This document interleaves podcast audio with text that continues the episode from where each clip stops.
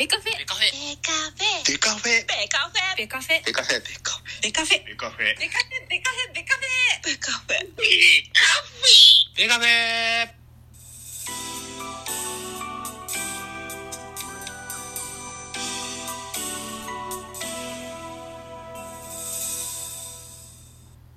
ベースボールトークバラエティポッドキャスト番組。野球トークベースボールカフェキャン中世は各種ポッドキャストで配信中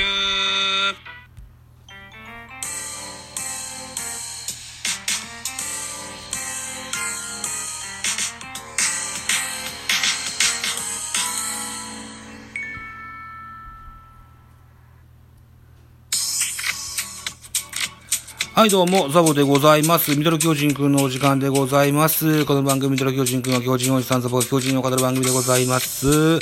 収録しております。現在は10月の22日土曜日13時36分といったお昼過ぎでございます。一つよろしくお願いします。えー、15分ぐらい前にはですね、えー、ジャイアンツの、ドラフト1位のくじを外していった歴史を語りましたけれども、えー、今回はですね、2022年のプロ野球ドラフト会議サポーティッドバイリボビダンデーで、えー、指名した巨人の選手を、これ支配下選手です。だけをね、えー、ご紹介していけたらなというふうに思っております。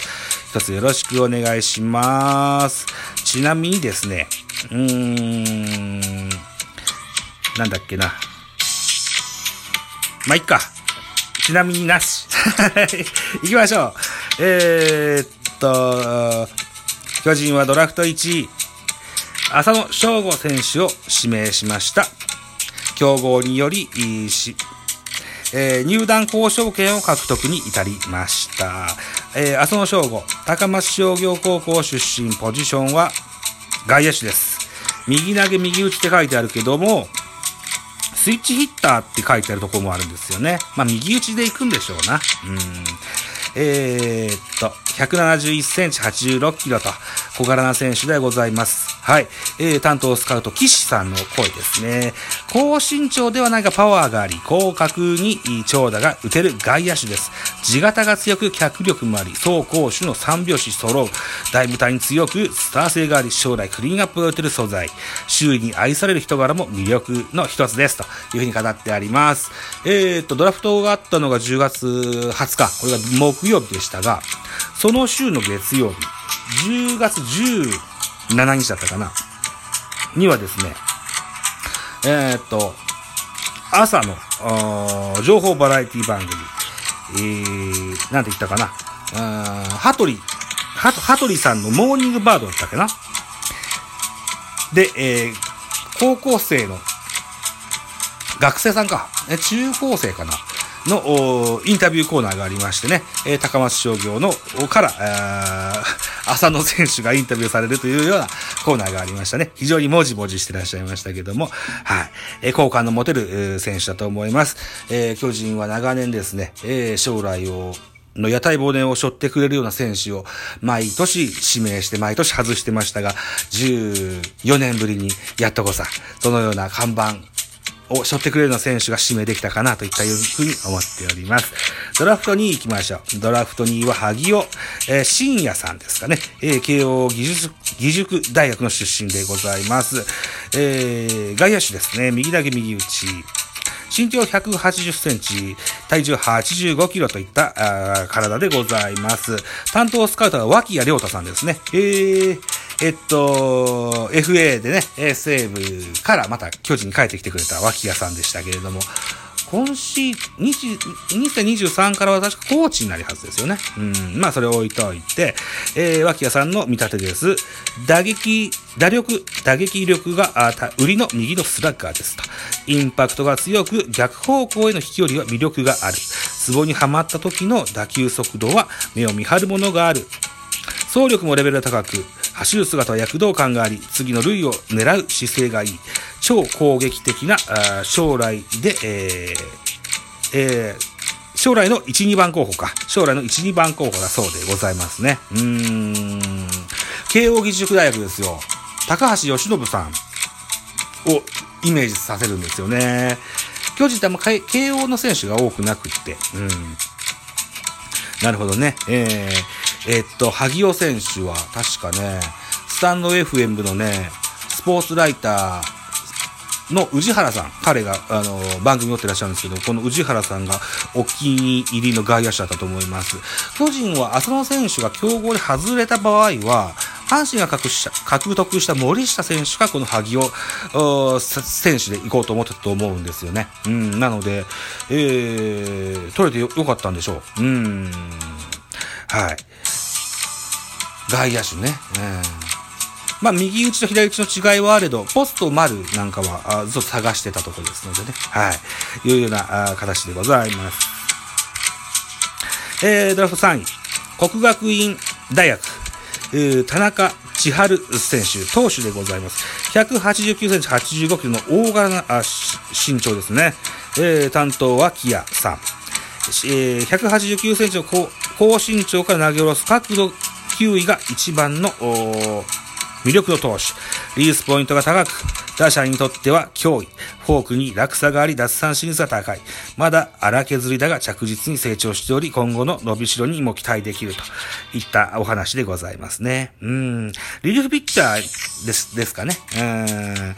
いや、この手の三振が取れるピッチャーって何人いても助かりますのでね。えー、1年目からの活躍を期待したいというふうに思います。ドラフト4位です。門脇誠。僕ね、幼、幼馴染で同姓同名がいますね。全然関係ないですね。はい。創価大の出身です。ポジションは内野手、ショートかな。えー、171センチと、これも小柄な浅野選手と同じ身長ですね。で、76キロの体重でございます。担当スカウトは柏田さん。えー、巨人、メッツで活躍しました。あサウスポーのリリーフをしてた方ですね。うん。えー、柏さんの、えー、声です。走攻守を高いレベルでこなす期待のショートストップですと。打撃と守備は1軍クラスの力がある。常に向上心を持って取り組む姿と、チームをまとめるキャプテンシーを合わせ持った貴重な選手ですといった声ですね。はい。えー、今年は、巨人は坂本勇人がシーズン中に怪我で抜ける機会も多かったです。うん。そう遠くない将来、コンバート、もう本格化してくることでしょう。うん。で、そんな中で、やっぱり僕のショートのネクスト候補、ナンバーワンは中山ライトだったんですけども、中山ライトも小柄で左打ちのショートストップです。キャラが非常に被ってますね。うん、なので競争心を煽る、そのような流れなんでしょうかね。うん、はい。えー、5位です。5位はね、船場様大河選手ですね。船場様と呼ぶんですね、これね。聖光学院から東日本国際大を経ての、えー、瀬野運輸からの入団となります。ピッチャーです。右投げ左打ち。これね、サイドハンドのピッチャーですよね、確かね。担当スカウトは木佐抜さんですね。おー、木佐抜さんですか。えー、巨人ドラフト1で入団しまして、日本ハム行ってオリックス行って、えー、といった渡り歩いてね、えー、でしたよね、確かね。えっ、と、最速150キロのスラストレートが持ち味、サイドから曲がりの大きいスライダーを交えて打ち取っていく力投型、社会人野球での経験豊富な即戦力、右腕ですというふうに書いてありますね。船場様ですよ。えー、野球王子だったっけなダメ元の話だったっけな岩所か、ダメゾウさんが、船場様が、ふ、ゆ、ゆる、許さねえ船船場様とか言ってたような記憶がある。どうだったっけな？確かそうだったんじゃなかったかな。はい。ということで、船場様選手が、あいよいよその大気のベールを脱ぎ、脱いで巨人に入団といった運びとなりました。えーっと、この船場様選手とさっきの国学院の、えーなんつったっけ、ドラフト3位の田中選手。いずれも僕はこれリリーフで使うんだろうなというふうに思っております。はい。そして、えーっと、外野手の萩尾選手、それから内野手の門脇選手。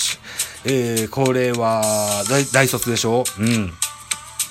浅野も含めて、浅野ってね、多分ね、即戦力で使えると思うんですよ。うん。あのーそう、身長も止まってると思うので、筋肉もガッチガチなので、あとはスキルでしょ？来年の交流戦明けぐらいから出れるんじゃないかと思ってて。はい。えーだからこの3人、えー2022年で、えー支配下として指名した3人は、出れるチャンス大いになると思います。はい。ぜひ頑張っていただけたらというふうに思っております。ちなみに育成指名選手もご紹介しておきましょう。明星大学から松井楓、ピッチャーですね。それから、坂田南、えー、田村幸喜、えーピッチャーです。右投げです。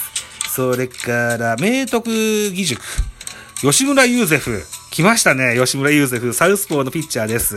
へー。それから、東、大義塾高校、中村、えー、歩む、ピッ内野手です。右投げ、右打ちです。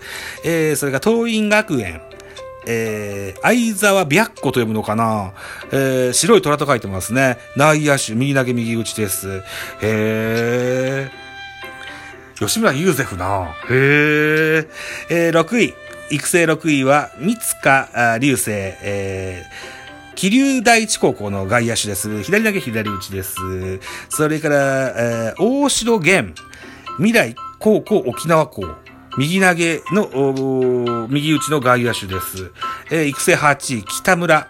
これも、お桐生第一高校、ピッチャーですね。北村、龍音ルオンって読むのかな？えー、右投げのピッチャーですね。それから、育成9位、一律船橋高校、森本哲星投手、左げ左打ち。これも、ネット甲子園で見たな。えー、だから森本と吉村ユユユーゼフ。うん。この選手二人も、この夏の甲子園で活躍しましたね。はい。いうことで、育成なのでね、えー、まずは支配下目指して、ぜひ頑張っていただきたいというふうに思っております。えー、担当スカウトは織田さんだったんですね。織田さん、えー、ピッチャーからキャッチャーになった巨人の選手でしたね。懐かしい名前が出てきますね。はい。いうようなことでございまして、残り5秒となりました。ありがとうございました。